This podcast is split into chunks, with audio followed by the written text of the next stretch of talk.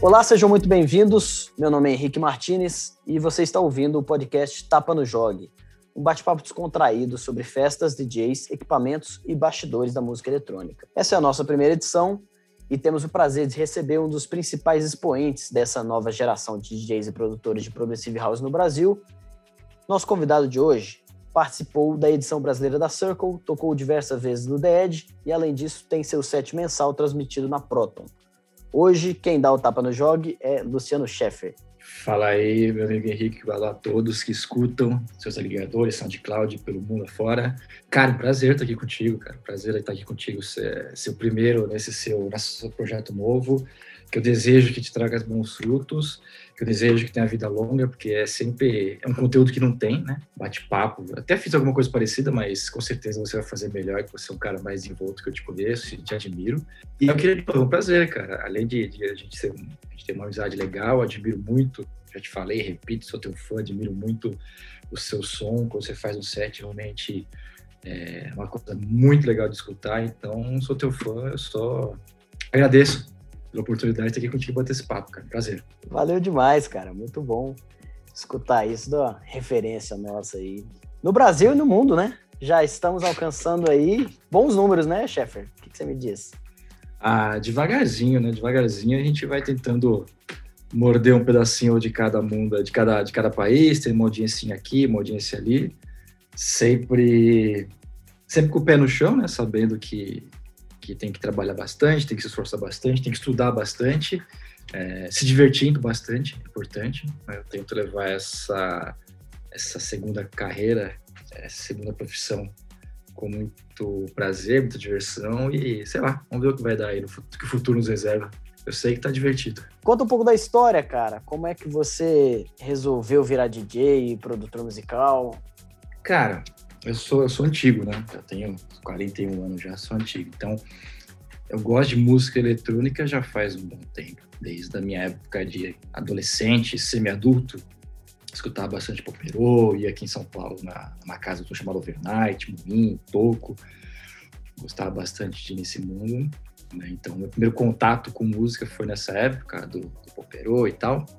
E aí, em paralelo, eu sempre gostei muito do Jean-Michel Jarre, né? Sempre fui fã desde criança, assim, desde meus nove anos eu lembro vendo um especial dele na Globo e pedindo vinil para minha mãe. Não que eu seja um, um, colecionador de vinil, mas específico dele para ter, porque o som do cara me marcou com 9, 10 anos. E aí você vai pesquisando e tal, o tempo vai passando, e aí eu nunca tinha, então tinha encontrado um estilo que juntasse essas duas referências de música, música eletrônica em geral, house music, e esse estilo de som do, do Jean-Michel Jarre, assim, algo mais espacial, mais viajante, hipnótico e tal. E aí, lá para 2000 e pouco, um pouquinho antes, não, 2000, 99, eu conheci o som do Timo Mas. E aí, falei, puta, que isso? E aí, consegui juntar a batida de pista que o House tinha junto com essa parte mais referência do Jean-Michel Jarre. E aí, comecei a seguir o trabalho do cara. E até que um dia teve um free jazz aqui em São Paulo, e eu fui para vê-lo, e aí na, quem ia fazer o armar para ele era o quem abriu para ele era o Hernan Cataneiro. Eu falei, nossa, aí foi um mind blow. Eu falei, cara, é isso, esses dois caras são minhas referências para sempre. E já até então eu segui o estilo dos caras e comecei a pesquisar referência e tal, os anos passaram.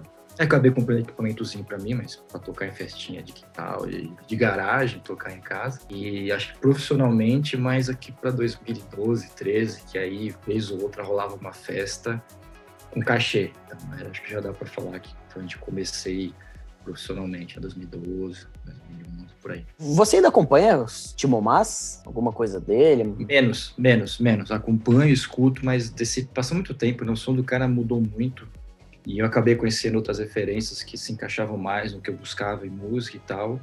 Ainda gosto, mas eu não colocaria ele no meu top 5. Top 10 talvez, não colocaria. Né? Mas não porque deixou de ser ruim, só porque deixou de me agradar tanto quanto eu gostava dele antigamente, né? Uma questão de gosto mesmo. O cara ainda é incrível, gigantesco. Mas acompanha, menos mas acompanha.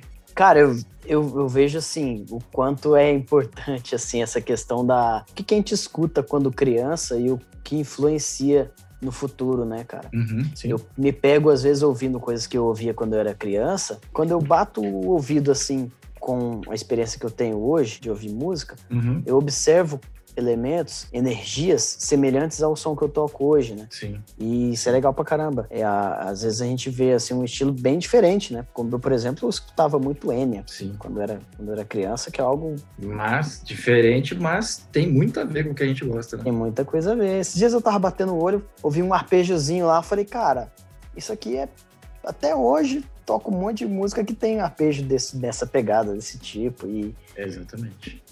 É a base do que a gente escuta, né? É, a, gente é um, a gente é um catado de experiências e referências, acaba gerando o nosso gosto, o que a gente gosta, o que a gente pode fazer. Né? Então, sempre que possível, escutar coisas diferentes, escutar, né? em dia é tão difícil. É, se acaba processando isso na tua cabeça, vai direcionar o seu gosto musical, o que você pode produzir, o tipo de som que você vai produzir. Né? Quanto mais referência e carregar isso que você tem, que está dentro de você, não tem como fugir, a sua herança de criança, adolescente, isso formata, formata o nosso, nosso gosto de hoje em dia, sem dúvida. E de novo, assim, o que, que você tem visto de novo que tem chamado sua atenção? Uma tendência nova? O que, que você tem visto, assim, de interessante no- nos últimos tempos aí, musicalmente falando? Tendência, você diz em que sentido? Dentro do, do som que a gente gosta, assim? Ou... Não necessariamente, assim, se tem algum artista banda, coisa assim, independente do estilo, algo que tem chamado sua atenção, que você tem ouvido e tem gostado, que você tem, acha que tem, pô, isso aqui é negócio novo, legal, que tá surgindo e eu tô gostando, né? O que, tem te chamado a atenção, assim? Então, dentro, eu gosto muito de escutar, buscar garimpar a música dentro do nosso estilo, né? Isso realmente me, me... Sou apaixonado por esse tipo de som, né? Techno, prog, house progressivo, deep house, mas sempre com essa levada mais que a gente gosta, hipnótica e tal. Tem muita gente boa surgindo, né? especificamente, muito produtor surgindo legal. Tem o Cab, que é um cara que eu conhecia, não, não conhecia, faz seis meses conheço o cara estourando.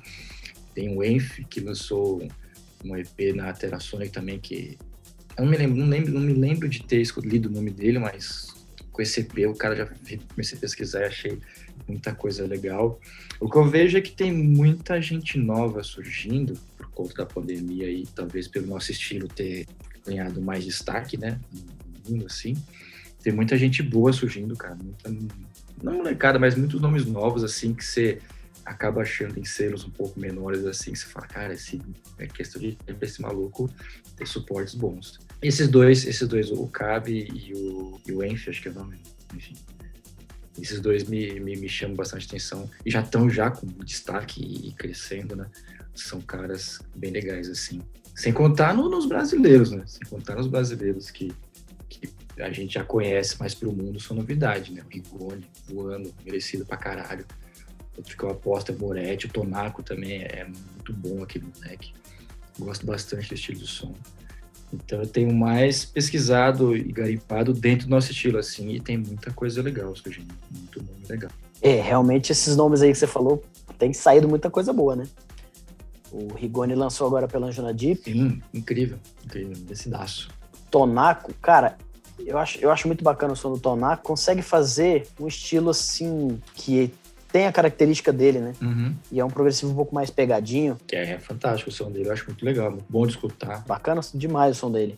O Moretti, uma curiosidade aqui, é, não sei se você sabe dessa história.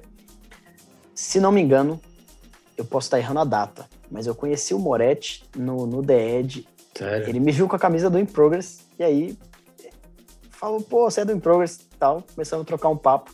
Uhum. E aí teve até uma brincadeira que ele tava com alguns amigos lá. Ele tava, acho que, com dois amigos, e um deles olhou e falou assim: o Moretti ainda falou, né? Pô, eu tô aprendendo, cara, tô aprendendo, levo vocês como referência e tal. O cara virou e falou assim: pode gravar esse nome aí, André Moretti, você vai ouvir falar muito desse cara. E de fato, hoje, cara, Sim, sim, sim, sim. puta produtor que temos aí. Hoje ele dá aula. Ele dá aula, literalmente. Eu aprendo muita coisa com ele. O Moretão vai Voando, voar, né? já tá voando e vai alçar voos maiores, com certeza. E é muito legal. O Moretti é um cara muito, muito gente boa, assim, muito. de dividir o conhecimento dele, tá ligado? Ele, ele, ele, quando você pede uma dica, o cara te dá uma aula, te dá uma dica, te dá uma aula. E isso é muito legal. Pouco, o, o, os brasileiros, pelo menos. É, ah, hoje isso tá mudando um pouco, mas eu vejo um pouco de receio de ensinar o que, que que sabe. Tá mudando isso, tá mudando. Por sorte tá mudando. Isso é uma impressão que eu tenho, mas tá mudando. E o Moretão, cara, ele, se precisar de ajuda, ele, não, assim, assim, assado. Fora o cara tá produzindo músicas incríveis e, e cada dia melhor. Então, sou bem fã desses caras. Desses caras. O Yuji também tá fazendo muita coisa legal, gosto bastante também. Verdade, saiu um EP agora dele, né? É, com remix do Nishan Lee Sim, e outros. legal. Trans Era Trans Sensations, bem legal, bem legal. Ah, tem muita gente legal. No Brasil tá muita gente. Até, até, até, até chato não falar de todo mundo, assim, né? Porque quem eu não falei, por favor, não se sinta desprestigiado. Pelo contrário, você sabe, todos sabem que tem muita gente boa aqui no Brasil. Você acha que tem uma diferença, sim, de tipo, realmente era mais difícil conseguir aprender alguma coisa? Você deu o exemplo aí do, do Moretti que, que te ensina muita coisa. Você acha que alguns anos estava muito mais difícil aprender? Ah, sem dúvida sem dúvida. Assim, dentro do nosso. Porque assim, é uma coisa você. O que eu, eu, eu, eu, eu comecei a produzir em 2013. Ah, vou começar a produzir, vamos aí, vamos ver o que, que dá. E aí comecei a pesquisar no YouTube. Tem, tinha algum material, o, o Salata, já tinha coisa, o Léo Casagrande, o Felipe Sene, Paulo Fosso também me ajudou bastante. Mas eram de estilos completamente diferentes do que eu gostaria de produzir. Então aprendi com várias referências que não a nossa não tinha material específico para você fazer um som no contexto do house progressivo, né, desse lane som que a gente gosta. Então você tinha que sair catando tutorial e se virando também. Não tinha o curso que eu comprei, eu comprei o curso do Felipe Sene, que o cara produz um som completamente diferente. Me ajudou muito, pra caralho. Pra caralho, mas falta, né? E aí você vai aprendendo no cabeçado. Hoje em dia você tem mais com quem conversar, né? Você tem aqui no Brasil quantos produtores legais que tem bom conhecimento que pode te ajudar e ajudam. Então, hoje em dia, para você, putz, estou travado aqui, me dá uma força, como é que eu faço isso? Você tem muita gente do estilo que você produz para te dar uma dica, um, um atalho mais assertivo, né? Então, hoje em dia, eu não sei se é mais fácil, mas hoje em dia você tem mais recurso para encurtar o tempo de aprendizado. Você teve alguma porta na cara, assim, de um produtor que você gostasse? Algo de você pedir uma dica, o cara te dá uma resposta muito vaga, ou aquela coisa assim, que você vê que o cara não tá querendo passar? Teve alguma situação assim? Não, eu já tive, eu já tive, já fui ignorado já, já fui ignorado, mandar mensagem e não me responder. Já, já foi, já aconteceu já, de brasileiro. Mas, enfim, faz parte. Mas por outro lado, por exemplo, quando eu comecei, o Alec me ajudou bastante. O próprio Gureb, que a gente fez muita coisa junto, mas no começo também me deu muita dica legal. Quem mais? Ah, não sei, não, no começo esses caras são os que mais me ajudaram mesmo. O Alec, o Gureb, o Paulo Foltz e os tutoriais, os outros nomes que eu falei. Mas sim, teve. Mandei e-mail, ignorou, não respondeu. Enfim, daí que segue, né? Tudo bem. Paulo Foltz ainda tá produzindo? Cara, eu não tenho contato com o Paulo faz um tempo, velho. Não sei, não sei. Ele deu uma sumida, né? É, não sei o que, que aconteceu, enfim. Mas ele é, é, também muito, muito, muito generoso. A palavra tá é generoso. Muito generoso para ensinar, né? Manjava muito, manja, manja, manja, manja muito ainda, né? Mas aprendeu. Mas, infelizmente, eu não sei, não sei o que aconteceu com ele, cara. Tem uma coisa para ver, mandar um oi para ele, ver como ele tá. Se você estiver escutando, se eu por acaso você escutar, Paulo, Manda um salve aí, enfim, espero que esteja bem, cara. Mandar um alô para ele depois e vou contar uma curiosidade aqui também sobre ele. Opa, mais uma. Paulo Foltz, cara, um PK falou desse cara por volta de 2013, Sim. 2014. 14 ou 15, que foi o Paulo Fodes que me apresentou o PK. Ah, é? É, que o Paulo Fodes pediu para remixar a música, o PK remixou também, e vários produtores aqui do Brasil remixaram, e ele fez uma festa. Tava o pessoal do Álgebra, tava o Gabriel Diego tava lá também. E aí foram vários back-to-backs, e aí o Paulo falou, cara, você curte não? Tem um amigo meu aqui que também gosta, e aí ele apresentou o PK. E aí eu conheci o PK, falei, ah, tem mais gente que gosta do Hernan aqui. e aí abriu uma, abriu uma a porta para dali o PK apresentou um monte de gente, eu fui conhecendo gente, apresentei gente do PK, e aí, e aí cheguei a conhecer você. É, realmente, assim, eu vejo que antigamente a gente tinha que realmente garimpar para encontrar alguém que gostava de, de, de, progressivo e assumia isso, né? Exato, exato, exato. Eu lembro de, cara, o Hernando Arung era uma reunião, tinha gente de Fortaleza, eu saía de Goiás, do Rio Grande do Sul, São Paulo, Rio, Norte também tinha. Qual foi o seu primeiro Arung lá Hernan? Com o Hernan foi em 2013, dezembro, dia 28 de dezembro. Foi assim, eu conheci o som do Hernan, eu já tava de mudança, né? Eu tava voltando para Goiás. Aí eu falei, puta, preciso conhecer o set desse cara, preciso ver esse cara ao vivo. E aí, era dia 28 de dezembro a data dele, lá por volta do dia, cara, sei lá, 20, 15 de dezembro, eu tava voltando para casa de uma festa e bateram no meu carro. E aí me jogaram no poste, o carro. Nossa. Cara, saiu a roda do carro, assim, Uhum. tava, o carro não andava mais, sabe? Uhum. A gente já estava numa casa morando de favor, aquele período assim de mudança mesmo, né? Já não tinha mais móvel, já não tinha mais nada aqui em Joinville, Sim. que era a cidade que a gente morava. Uhum. E eu falei, cara, independente de qualquer coisa, não posso perder o set desse cara, preciso, preciso assistir. Sim. Comprei uma passagem de volta, porque os meus pais iam voltar antes do dia 28, então eles foram de Uhum. carro com a mudança, e eu fiquei mais um tempo lá. Fiquei na casa de uma amiga minha, combinei com uma amiga minha de ir de Joinville pra Itajaí pra pegar o Arung. No dia, essa menina me mandou mensagem falando assim: minha filha não tá bem, vou levar ela no hospital, não vai dar pra ir. Na época a gente não tinha essa facilidade toda que a gente tem do WhatsApp, grupo, e manda mensagem daqui e dali e você consegue uma carona. Não era assim, né? Tão fácil. Sim, sim, sim, sim. Mas por sorte eu postei no Facebook Uhum. Se tinha alguém indo pra Itajaí Balneário. A amiga minha me ligou e falou assim: Olha, nós estamos saindo daqui, só que você tem que estar lá em 20 minutos. Arrumei minhas coisas, minha mochilinha, saí correndo, só que ali é pra Balneário. Quem conhece sabe mais ou menos como é que é. Balneário é uma cidade encostada ali em Itajaí, mas é uma outra cidade, né? Parei em Balneário, sem ter como ir para Ung, aquela quebradeira danada. Na época não tinha Uber, táxi ia dar 70 reais, e era tudo no aperto, né? Em resumo, eu fui Uhum. a pé, cara, andei uns 6 quilômetros e pouco Uhum. pra ir pro Arung. E assim, eu tive que apertar o passo. Caramba. Porque na época não Caramba. tinha ponte do Arung, né? Tinha que atravessar pelo rio e eu tinha que chegar lá mais cedo pra pegar a maré baixa pra atravessar. Uhum. Atravessei, na hora que abriu o portão eu já tava lá na porta, né? Primeiro a entrar. Foi um, um set que me marcou bastante. Porque era realmente aquilo que eu estava procurando, né, cara? Sim, Fazer sim. pesquisa já conhecia, já tinha ido no Arung de Vai algumas várias vezes Hum. mas ainda não tinha batido aquele set assim que você olhava e falava, putz, é esse. E eu fui, cara, nem uma cerveja eu tomei, cara.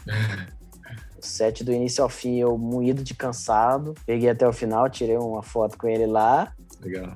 Conheci pessoas ali que, cara, que mudaram o rumo, assim, né, do- dos meus relacionamentos e tal. Eu tive muitas oportunidades a partir dos contatos que eu fiz ali, né. Uhum.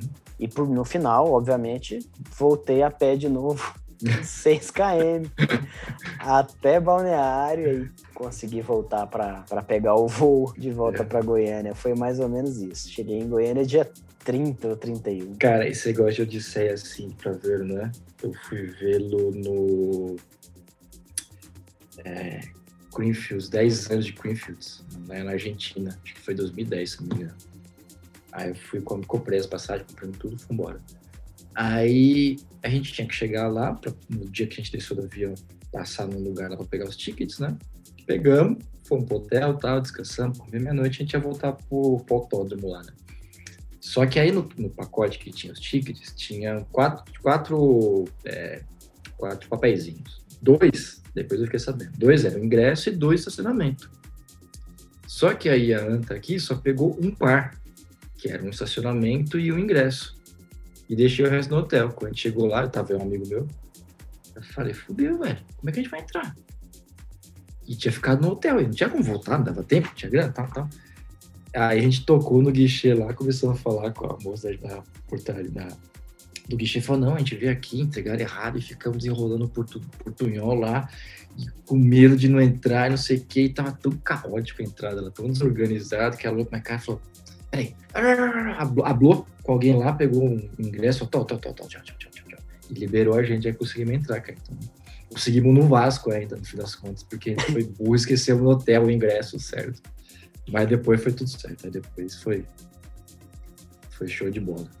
2010 isso, lá na Argentina. É, esses perrengues, assim, é, são legais, né? São experiências, cara, e são coisas que marcam, né? Ah, são as melhores histórias para contar. São histórias difíceis de passar, muitas vezes, na hora que você fica meio puto, meio não sei, mas depois para contar, você se consagra no churrasco, no boteco para contar isso aí.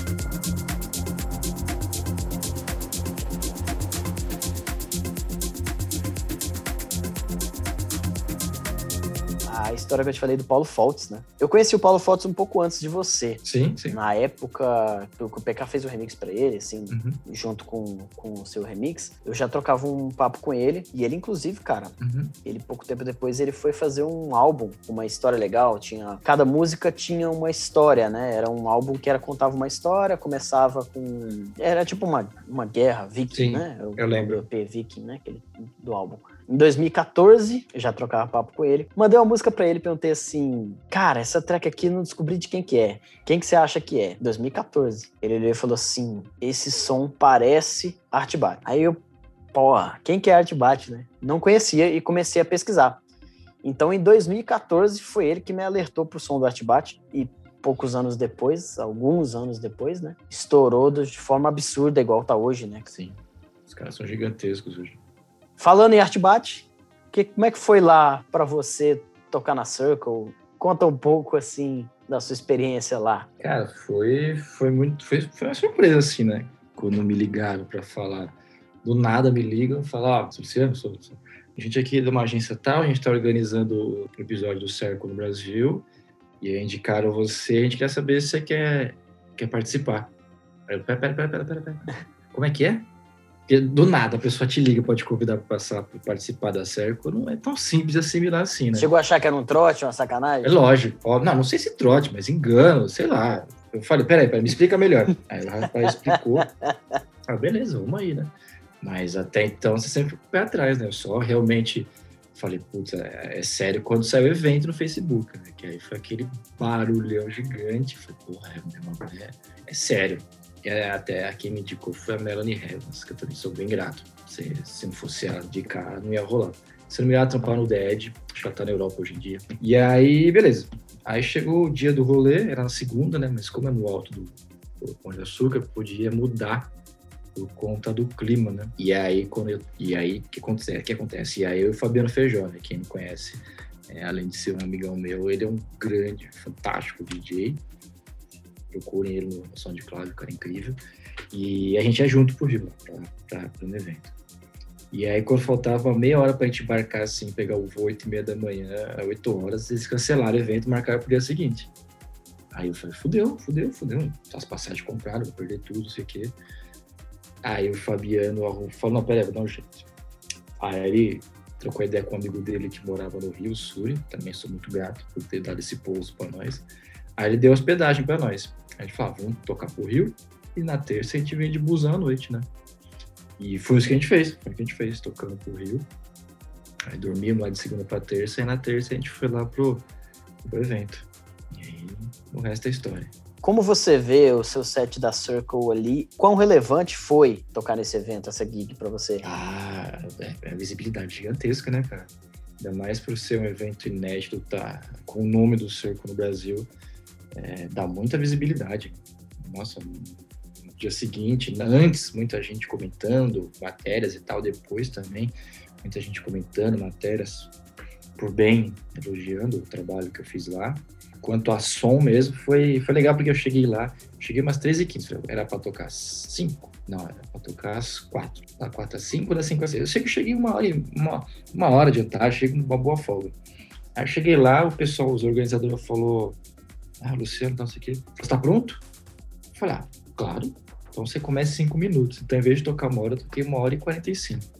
Nossa, tristeza, né? Pedir pra alguém, pedir pra alguém, to- pro DJ tocar mais tempo, que tristeza, né? Falei, claro, vambora. E Mesmo com os aí- perrengues, chegou cedo, hein? Não, eu sempre já me preparei cedo, cedo, porque se desse algum problema, eu falei, não, desse algum problema e deu. Depois eu até conto qual foi isso da história. E deu problema. É, outro, né? Fora do avião, deu- da mudança de data, deu outro problema. E aí toquei uma hora e 45. E, e assim, é, quanto a eu toquei um som bem, não diferente, mas muito mais calmo, né?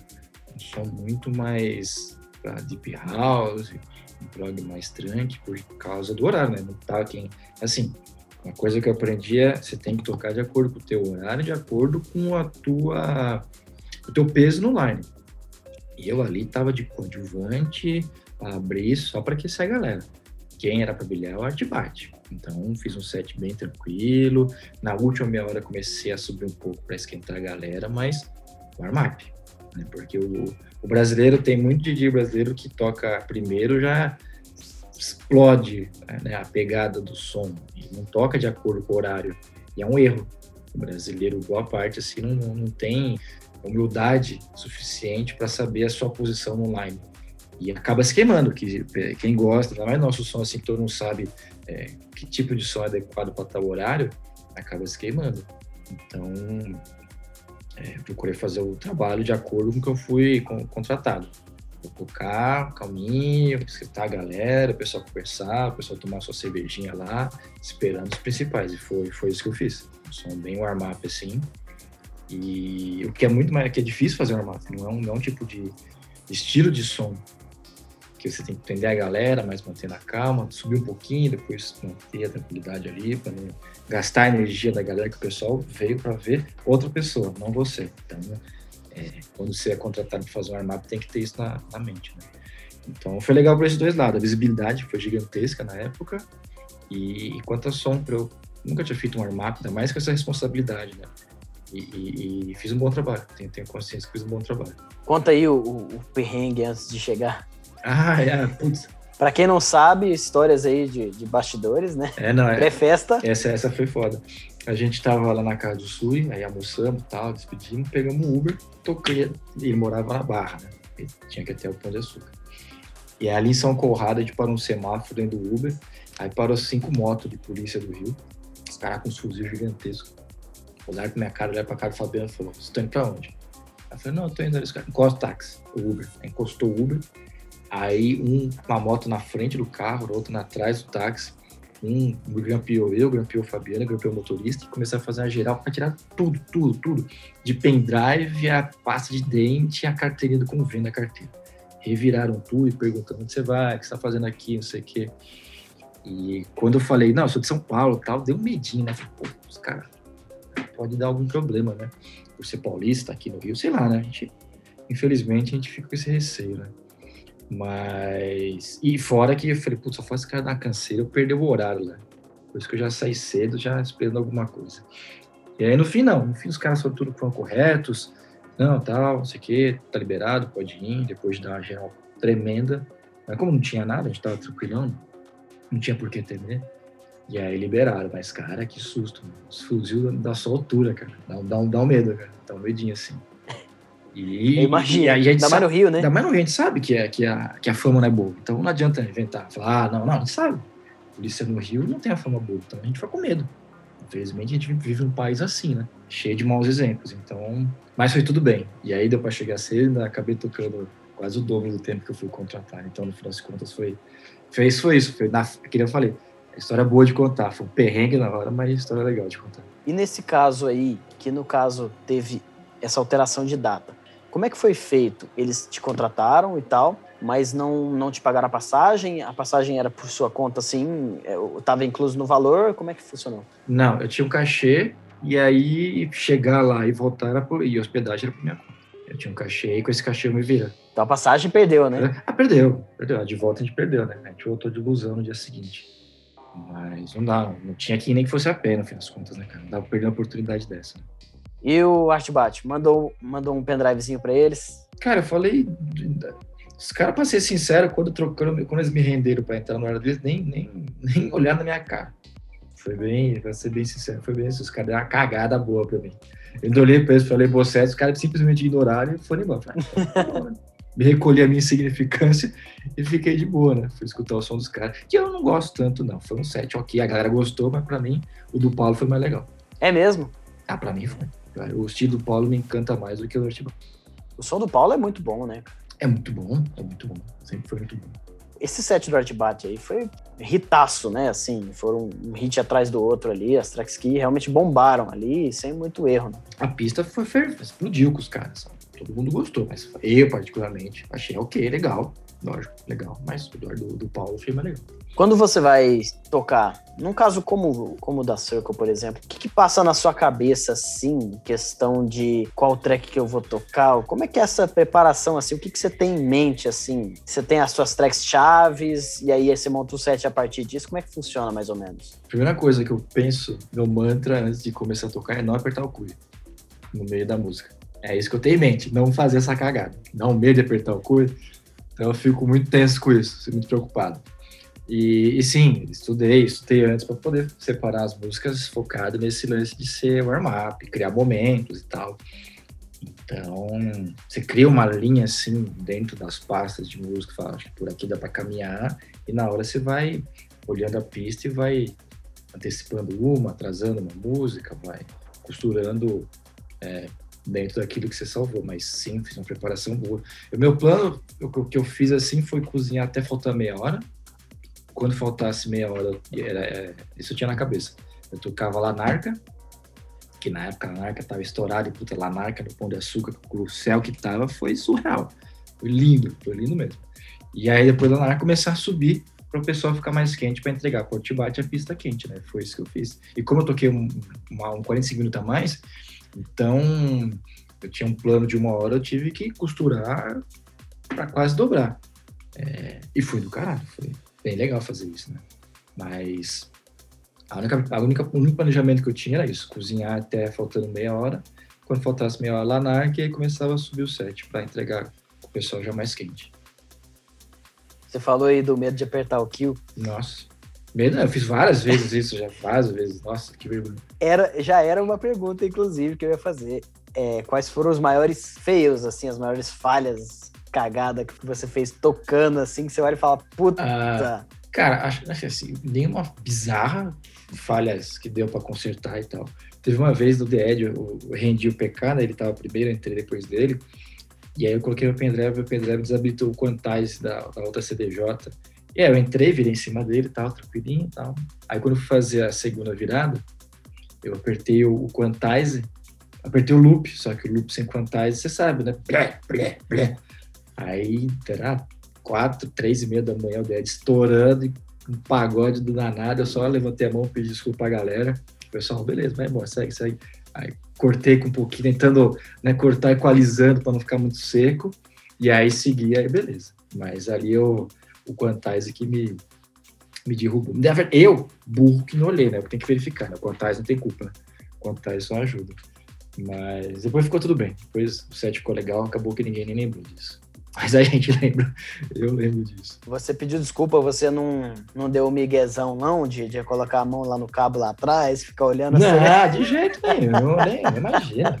É, a, gente, a, gente, a gente acerta, quando a gente acerta, a gente tem que reconhecer. Fiz bem. Agora, quando a gente faz merda, também tem que reconhecer, puta. Levantei a mãozinha assim, foi mal, galera, pessoal. Não, vai, vai, vai. Bateu o palminha lá e deu tudo certo. Quem nunca, né? Deu uma sambadinha, né? Dá uma vergonhinha, dá uma vergonhinha. Dá vergonhinha, mas faz parte. Faz parte, lógico. Vira historinha boa pra contar. E vira lição, né? não pode ser frequente, né? É, não, não pode ser frequente. Por sorte, por sorte, por mérito meu, não é não. Mas aí você fica mais atento, né? Fica mais atento, assim, com a tese, mantra do cu e, e aí você segue. É, e é meio complicado porque tem assim, é, você tem a opção de colocar o quantize já funcionando, né? É. Para quando plugar o, plugar o pendrive, já automaticamente ligar o quantize, né? E o contrário também, e o contrário também. Então, provavelmente você tem cagado lá para desligar o quantize quando espetasse o pendrive. E aí, porque tava, ele tava, o estava funcionando com o PK, tenho certeza. Então, eu, eu me sabotei. O que você vê, assim, das... Como é que você enxerga as novas tecnologias? Há um tempo atrás, a maioria das CDJs que a gente pegava não tinha quantize, né? Só os equipamentos, assim, mais caros, os melhores equipamentos que tinham quantize, assim, de forma fácil para a gente fechar um loop ali e tudo mais. Como é que você vê as novas tecnologias, assim, os avanços, né? Dos CDJs mais novos, dos equipamentos mais novos e tudo mais, desses novos recursos?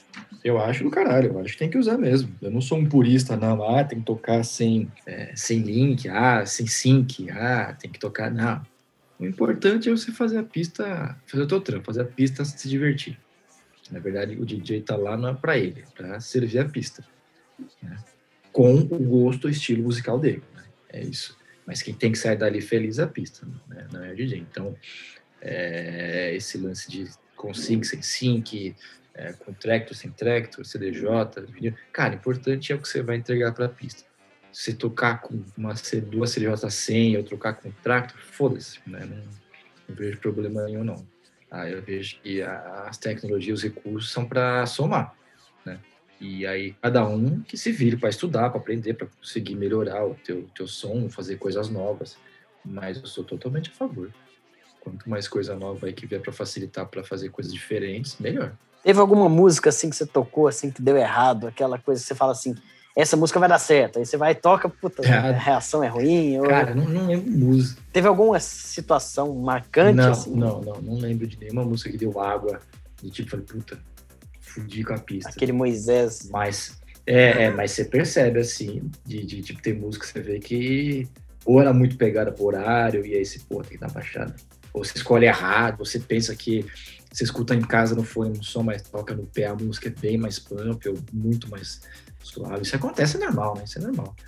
Mas, mas já aconteceu de, de, de, de, de, de acabar, destruir a pista. Tem dias que não vai, não encaixa. Já aconteceu já de fazer pista, não, né? Não acredito que, seja, que eu seja o único. Mas já aconteceu já de você falar, velho. E é aquele e, tipo, é um som que você tocasse em outra pista, outro lugar, daria certo. É que aquele dia não deu. Acho que foi no Edge alguma vez. Por sorte foi só uma vez. Outras vezes que eu toquei no Edge foi sempre muito bom, mas já aconteceu já. Assumir, né? Tem que assumir, né? Os erros. Os erros não eu, não foi nem eu, porque foi bom o set, mas aquele dia em si a pista não encaixou com o meu som. Não. Tem uma história interessante também. Fabiano me contou essa história, né?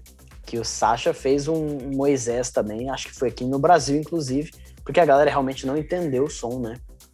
E tem casos semelhantes. Inclusive, vou contar uma história aqui também, mais uma historinha. É, o Alec me contou essa história. Alec Araújo. Grande professor. Se não me engano, ele foi fechar o show do Titãs. E aí ele tocou a, a primeira música, a segunda música já tipo, não precisava mais dele, entendeu? e, aí, e aí o contratante chegou para ele, acho que na segunda ou na terceira música, virou e falou assim, ó, oh, valeu aí, brigadão, tá pensado. É, às vezes encaixa, não é culpa tua, assim, não tem o que você fazer dentro do seu estilo de som, a pista não é para você, e acontece. E paciência, paciência, não adianta achar que você é o pior dia do mundo, porque provavelmente não é, provavelmente só uma casa. Se for isso recorrente, aí sim você tem que olhar, talvez você seja o pior dia do mundo. Mas se foi uma vez ou outra, assim, aí não é culpa tua. Mas é engraçado as situações, né? Ali é completamente compreensível, né? É, se, se não me engano, foi o Titãs, né? E, pô, todo mundo foi para ver o show do Titãs e depois acabou o show do Titãs, o pessoal. Ele cumpriu o papel dele, né? É, de, Deus, estilo de som. Sim, tá lá para isso, né? recebendo para isso. Qual, na sua opinião, assim, Diga. dos DJs iniciantes, é. o que que, o que de mais errado o pessoal faz, assim? Quais são os principais erros dessa galera que tá começando assim, começando mesmo ali? DJ. DJ? Produtor, se tiver alguma coisa também, uma dica interessante, pode passar também, sem problema. Tem, tem, tem sim. DJ, DJ é isso, não, não se adequar ao horário. Querer tocar como se tivesse como se fosse a estrela da noite no primeiro horário. O brasileiro, o argentino, você percebe, outros lugares, o cara tem a, a, a, sensibilidade de tocar de acordo com o horário, mas o brasileiro tem muita gente que é o primeiro horário, tá ali só para fazer um papel, esquentar a pista, mas não, já toca o pitch muito alto, ou músicas muito, muito pegadas, ou queima músicas, eu já vi queimando música do DJ principal da noite, então é, que junto, que, que, linka com o que eu penso dos produtores brasileiros, não tem paciência, cara. Não sabe esperar. Tem, é muito afobado, que é, que é tudo muito rápido. E não é assim que funciona. Então, o produtor também. Vejo um produtor que fez a primeira música. E aí? Nem acabou a música. E aí? Posso lançar em qual selo? Falei, calma, pequeno gafanhoto. Primeiro termina, erra bastante, depois você lança, né? Pô, se eu pudesse voltar tanta. Tanta não, mas algumas músicas eu não lançaria por afobação aprendi dando cabeçada. E, então, o brasileiro ele erra nesses dois. Como DJ, não sabe fazer warm-up, não sabe é, tocar de acordo com o horário, e produtor, muita pressa para lançar música. E às vezes a música tá ok, mas no futuro vai se arrepender de ter lançado. Então, paciência para saber a hora certa de lançar alguma coisa. Você faz um planejamento assim na hora de lançar música? Por exemplo, vou dar uma segurada, não vou lançar isso aqui ainda, vou mandar para gravadora um pouco mais para frente, para ter um, algumas outras engatilhadas, ou acelera o lançamento de alguma? Que, como é que tem sido sua estratégia? Principalmente assim, essa época de pandemia, que a gente não tem mais boa parte do mundo, a gente não tem clubes, festas e tudo mais, né? Como é que tem sido a estratégia assim para lançar música, né? É, nunca fui de segurar não, mas agora na pandemia assim não vejo. Eu tô trabalhando com um monte de música original e mas sem pressa de lançar porque não vejo muito porquê, não tem festa aqui no Brasil, fora do mundo também tudo parado. Então, sim, hoje em dia eu tô trabalhando as músicas, até que é bom fazer com calma, errar, ajusta, vai arrumando para ficar legal o trabalho, né, a entrega, mas sim, tô pensando em planejando para terceiro, quarto trimestre, é, depois do meio do ano, começar ter, pensar em lançar alguma. Faz coisas que já estava engatilhado. Tinha um, tem um remix que vai sair em maio, mas as originais que estou trampando, tudo para depois do meio do ano. Não penso, não, não vejo muito por que lançar agora, não. É, porque é legal a música tocar na, nas festas, né? Seja no clube, seja na festa entre amigos, mas tocar, né? Porque fica só para para ficar escutando em casa, não sei, a gente perde. Tem, tem, tem, tem, tem, tem ainda, ainda é legal, mas eu gosto de produzir música para só em festa, né? Para tentar, eh, de alguma forma, passar alguma coisa para mais gente escutando, um sound system legal e tal. Então, hoje em dia, sim, por causa da pandemia, eu tenho segurado alguns. Já cogitou fazer um álbum produzir um álbum completo, aquela coisa do, do, do CD inteiro mesmo, não, né? não, assim, eu acho que só é. originais. Eu acho que é bobagem isso, você focar, entregar 12 músicas. Hoje em dia não funciona, mas hoje em dia é muito mais rápido. Hoje em dia a música tem, duração, tem utilidade de, sei lá, dois, três meses no máximo, se for muito boa. Salvo os hits que são eternos, mas as músicas boas é muito curto, é muito rápido. Então, lançar 12 de uma vez encurta muito o tempo que as pessoas vão poder degustar essa música. Eu prefiro lançar aos poucos. Duas, um EP com duas, um EP com mais um, remixes, e aos poucos, que aí você você vai, vai, vai, vai as pessoas é, a sua música entra no ciclo de vida normal das músicas hoje em dia, mas sem, hoje em dia, mas sem excesso, né? Ninguém vai parar para escutar suas duas músicas, não vai, cara. Tem tanta música legal, vai escutar uma, duas, e vai procurar uma um próximo produtor, para variar. Então eu, eu, prefiro lançar aos pouquinhos, uma aqui, duas, aí mais para frente mais uma, duas. Eu acho que é mais, mais, mais útil para sua música ter tempo de ser ouvida. Você prefere produzir assim? O que, que é mais fácil para você e o que, que você prefere? Produzir remix ou original mix? Ah, os dois. Eu gosto dos dois. Assim, as duas, as duas linhas assim têm seus encantos. Remix você conhece técnicas e, e, e outros produtores. É muito legal para você conhecer gente, trocar ideia, ter contatos. Né? É muito, muito, muito legal mesmo. E original é ali, né? A sua expressão, né? A expressão é tua arte pura, purinha, né? E mais trabalhoso, com certeza, é original, isso sem dúvida. Mas eu gosto dos dois, eu não, eu não sei se eu tenho preferido assim, eu acho que é momentos. Hoje eu tô focado em original, mas ano passado fiz muito remix assim e, e, e me fez feliz tanto quanto, né? Tem evolução constante assim na produção. Você vê que assim tinha alguma música que você fez antes que você olha e fala assim, puta, a ideia era boa e se eu tivesse a qualidade de produção que eu tenho hoje, essa, essa música poderia dado melhor, é, poderia ter ido melhor, tem, ter tem, sido tem, melhor. Tem, tem, tem alguma específica assim que você fala, puta, essa era ideia. Não, não vou, eu não vou falar, não vou falar, jamais vou falar. Mas que tem várias, tem várias que você fala, porra. é porque tem, eu, eu, tenho muito esse lance, às vezes tem um receio de me empolgar com ideia bosta, tá ligado? Aí quando eu tô empolgado com uma ideia, hoje, não tem, depois que eu comecei a apanhar nisso, de acabar lançando música que você tá empolgado com uma ideia bosta. Sim, entendi. Aí eu passo para três, quatro, cinco pessoas de confiança. E aí, se o pessoal elogia, fala que tá legal, fala, então, beleza, então não é uma ideia bosta, é uma ideia boa. É porque o erro, o erro do jovem é a pressa, né? Então, eu, eu caí nesse erro já de me empolgar com a música e tá, lançar e depois passar um tempo, porra, não tá bom não. não tá legal não. Acontece, cara.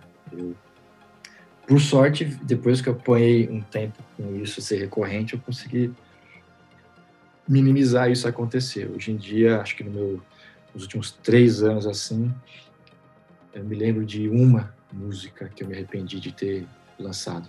As outras todas, eu acho que ficou um trabalho legal e deram uma reverberada legal assim.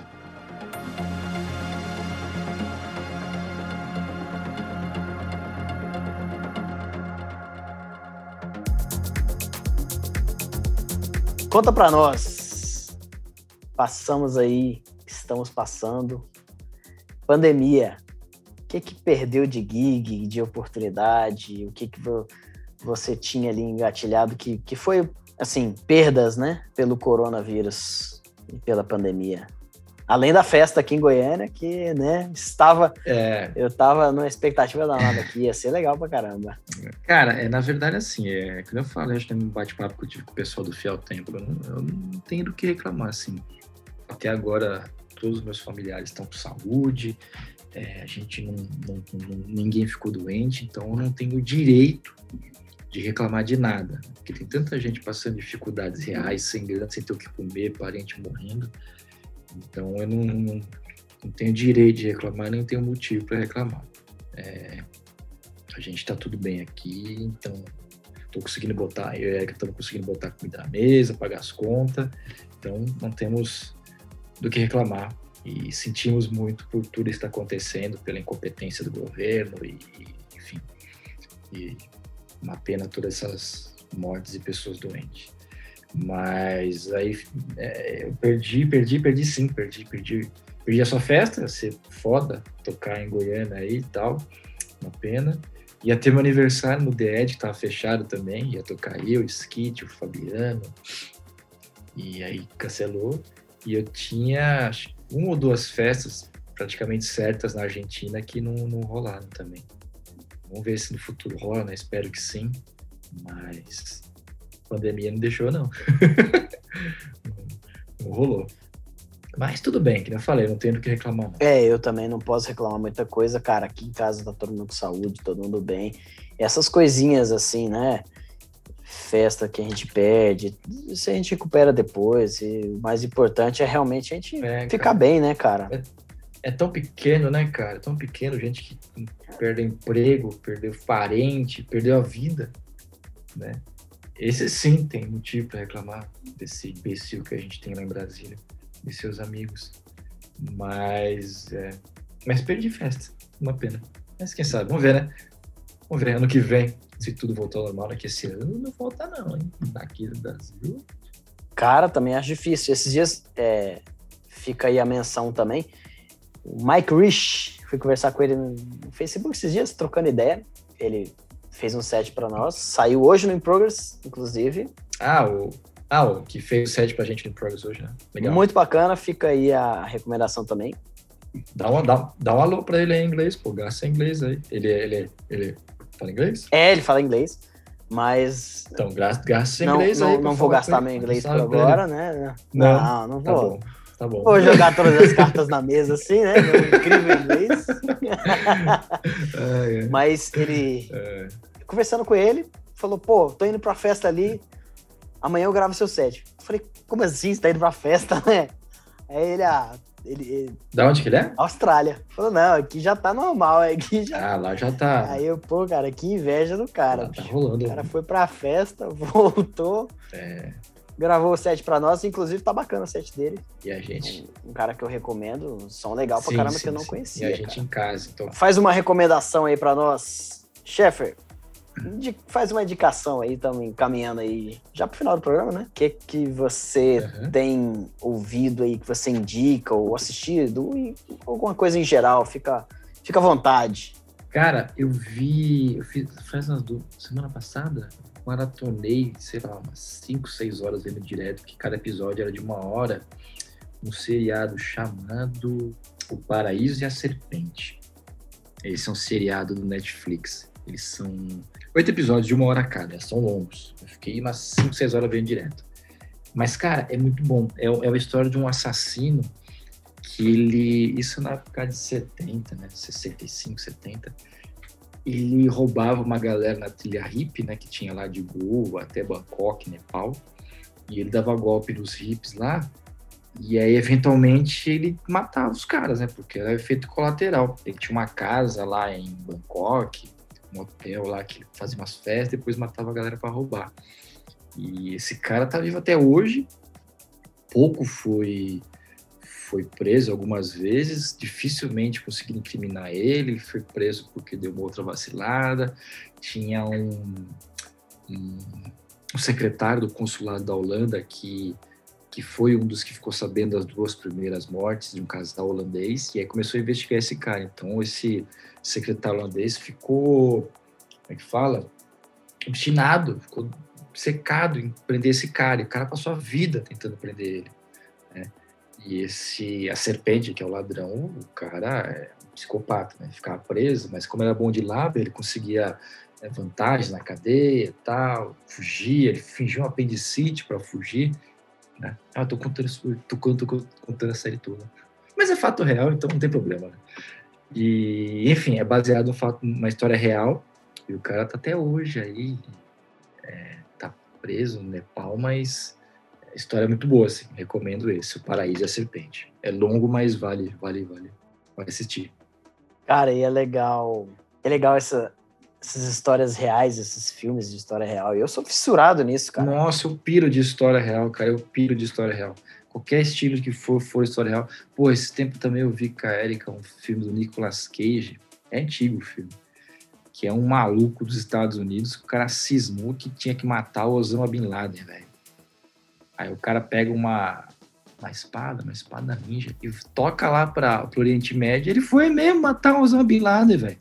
Foi, voltou, foi, voltou, que ele recebeu uma, uma visão divina que tinha que matar o Laden. Ele, e, é, e é, real, cara. O maluco americano foi com uma espada, velho. Achar, achar o Osama Bin Laden e matar o cara, velho. Mano, o exército americano demorou anos para achar. E ele foi achando que ele ia conseguir sabemos que não deu certo, né? Mas é um, é um, filme curioso, cara. Você já viu sobre a história de como eles, como eles pegaram o Osama Bin Laden? Vi, eu li o livro. Eu tenho o livro de um dos caras que estava na equipe que, que, que encontrou, enfim, matou um daqueles SEAL, né, que chama, né? Quem tiver curiosidade, eu indico, viu? É muito interessante a história de como entrou o helicóptero é. lá. E o helicóptero teve um, problema, né? O helicóptero, né? É doideira, cara. Foi, foi a história bem... É, é então. Eu, eu, não, eu não lembro qual que é o nome do livro, cara. Faz, faz, faz anos que eu li. Mas eu tenho ele aqui. Eu tenho, eu tenho esse livro, essa história. Muito louco, muito louco. Uma pergunta que eu queria te fazer. A gente já conversou a respeito e tal. É, você não toca música pirata e tudo mais. É, a gente falou, conversamos até sobre pesquisa e tudo mais. Uhum. Hoje, assim como você, o que eu mais tenho tocado são as, as promos que a gente recebe, né? Sim, sim. Aí eu queria perguntar para você como é que é a sua opinião, cara, a respeito de pirataria, no caso, como produtor musical, assim, pirataria das tuas músicas. Acontece, não acontece, você não fica sabendo, você prefere não olhar. Acontece. Você vê como algo é, muito negativo ou tem seu lado positivo? Ó, como é que você vê isso, cara? Ó, eu, eu assim, não, não vou ser hipócrita falar que eu nunca fiz pirataria, porque é mentira. Né? Não tem como. Eu, hoje em dia, eu não toco música pirata por uma opção minha. Porque eu já vi selos é, no Facebook, os caras discutindo, brigando com um cara por ter tocado a música pirata do selo. Então, assim, eu não me exponho a isso. Eu prefiro comprar ou me viro com as promos que eu recebo. Mas não condeno quem o faz, porque eu entendo que comprar música é caro para um caralho. Ainda mais com o dólar como tá, você vai comprar uma música é 10 conto. Você fazer um set é 100 pau. Então eu entendo circunstâncias. Até por isso eu não esquento que. É, assim, lógico, eu prefiro que tu não comprasse minhas músicas, mas se eu ver no set eu sei que é pirata, eu não vou esquentar a cabeça, não vou criar caso. Né? Porque acontece, você, a música saiu no Beatport hoje, ontem ela estava no Zipshare já. Tá no site de pirataria. Acontece, quase todas. Já aconteceu de antes de sair no Beatport? Está no Zipshare? Não, não, não, não, não. Hora de dizer. Ah, não, sim. já aconteceu, já. Já, já aconteceu? Já aconteceu é também. mesmo? Já, já, já. Você fica... Mas normalmente no dia... No... Você fica procurando no Google, é mesmo? Eu... Ah, pelo menos para ver, né? Para ver onde que tá. Mas tudo bem. Para mim é até melhor. Quanto mais gente tocar minha música, melhor. Não vou ganhar minha vida com música. Não hoje, não sei no futuro, mas provavelmente também não, porque o Brasil é difícil acontecer isso. É minha segunda profissão. Mas, então, quanto mais gente tocando, melhor. Sinceramente, não, não me chateia. Mas, eu prefiro assim, também ter outro lado. Principalmente os brasileiros. Se quiser escutar minha, quiser minha música e não ter, e não tem grana, pede. Manda mensagem no Facebook, eu respondo, SoundCloud, se alguém que já aconteceu. E eu prefiro que peçam mesmo, não tem problema nenhum. Manda música Salvo alguma música que eu não possa mandar porque não lançou e tal, mas normalmente eu mando de boa. Não vejo problema não. Não condeno também quem faz pirataria. Por mais que eu acho que é errado, mas eu entendo o contexto e também que eu não sou hipócrita, eu já fiz. Né?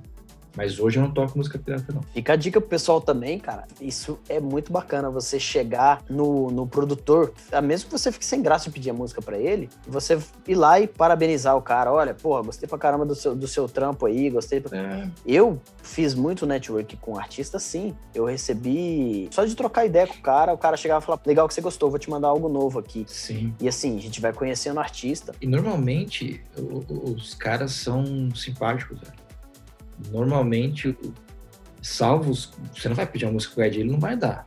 Talvez. Pra quem? Desculpa. Mas o grande lance é você tem 50. Não, tipo, você pedir pro Guedes a música, ah, dificilmente sim. ele vai dar. Mas a maioria dos caras dão, cara. A maioria das fala, puta, às vezes não pode, porque tem algum esquema com a gravadora que não possa, mas é 50% de chance. Sim ou não. Tem que tentar. Eu, algumas situações, eu tive, inclusive, que pedir pro cara assim, o cara me mandar, falar assim, não manda para ninguém, beleza, tudo bem. O cara vai mandar a restrição dele. Claro. E tem algumas músicas dessas que eu tenho há 6, 7 anos que nunca foi lançada, não tem free download, não tem é. nem catálogo sobre a música, né? Sim, é legal isso, tem que pedir mesmo. E é uma música que, por você ter ela de forma exclusiva, assim, é aquela que você vai guardar na manga para sempre, né? Sim. Que, óbvio que se você foi até o cara pedir, é uma música que você gosta, é uma música que... Sim, sim. Né? Você claro. vai querer tocar, né? Isso é legal, cara. Isso é legal pra caramba. Muita gente tem vergonha de chegar no, no artista aí. A maioria dos produtores, assim, de médio porte vão ficar felizes pelo interesse da pessoa e vão dar, com certeza, a, a mandar a música pra, pra, que você pedir. Então, recomendo que vocês entrem em contato, sim, com, com um produtor que você admira pedindo música tem problema nenhum. Sheffer. Diga, meu amigo. O que, que você escuta no dia a dia? O que, que você escuta fora da música eletrônica? Ah, eu gosto de quase tudo. Não tudo, né? Mas quase tudo. Eu gosto de música eletrônica em geral. Salvo um outro estilo, mas gosto bastante, consumo bastante durante o dia. Mas também curto o sertanejo, um Rio Negro Solimões, né? Um chororó, um sambinha, um pagodinho, umas coisas antigas, né? Antigas, é que pagodinho, raça negra, essas coisas velhas, por eu ser velho, eu gosto. As coisas mais recentes eu não curto muito, não. Sambinhas e sertanejos universitários na minha praia, não. Mas as coisas mais velhas, assim, eu curto. Vou escutar também. Você acha que esse tipo de som, assim, o sambinha, o sertanejo antigo, essas coisas, de alguma forma influenciou na sua produção musical ou na sua forma de tocar, alguma coisa assim? Não, não acho que talvez o samba, o pagode, porque tem o lance do, da, da, da cadência, do, do groove do samba, do ritmo do samba, isso talvez pode ter dado uma influenciada ou outra, né? O sertanejo não, o sertanejo é uma coisa mais emotiva, né? Por, por, conta do meu pai escutava muito, eu escutava muito com ele, tem mais esse lance emocional, assim, de eu gostar, né? De gosto passou de pai para filho. O samba talvez, o samba talvez traga alguma referência de de, de groove, de cadência e tal, do taca né? Aquela swingadinha, né? É, é, talvez isso tenha ajudado, sim. Mas toda referência, toda referência assimila, você assimile, pode gerar alguma coisa, né? Por mais que a gente às vezes não seja consciente, mas é o que eu tinha falado no começo do papo, né? As referências é o que você é, as suas referências é o que, é o que você é, é o que você entrega de volta para o mundo. Então, quanto mais mente aberta você for, quanto mais referência você consumir, mais coisa diferente você pode devolver para o mundo né? quanto à criatividade e o que você cria.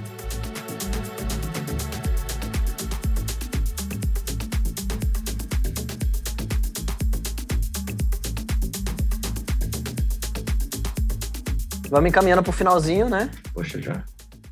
Eu sou rápido, pô. O papo tá bom.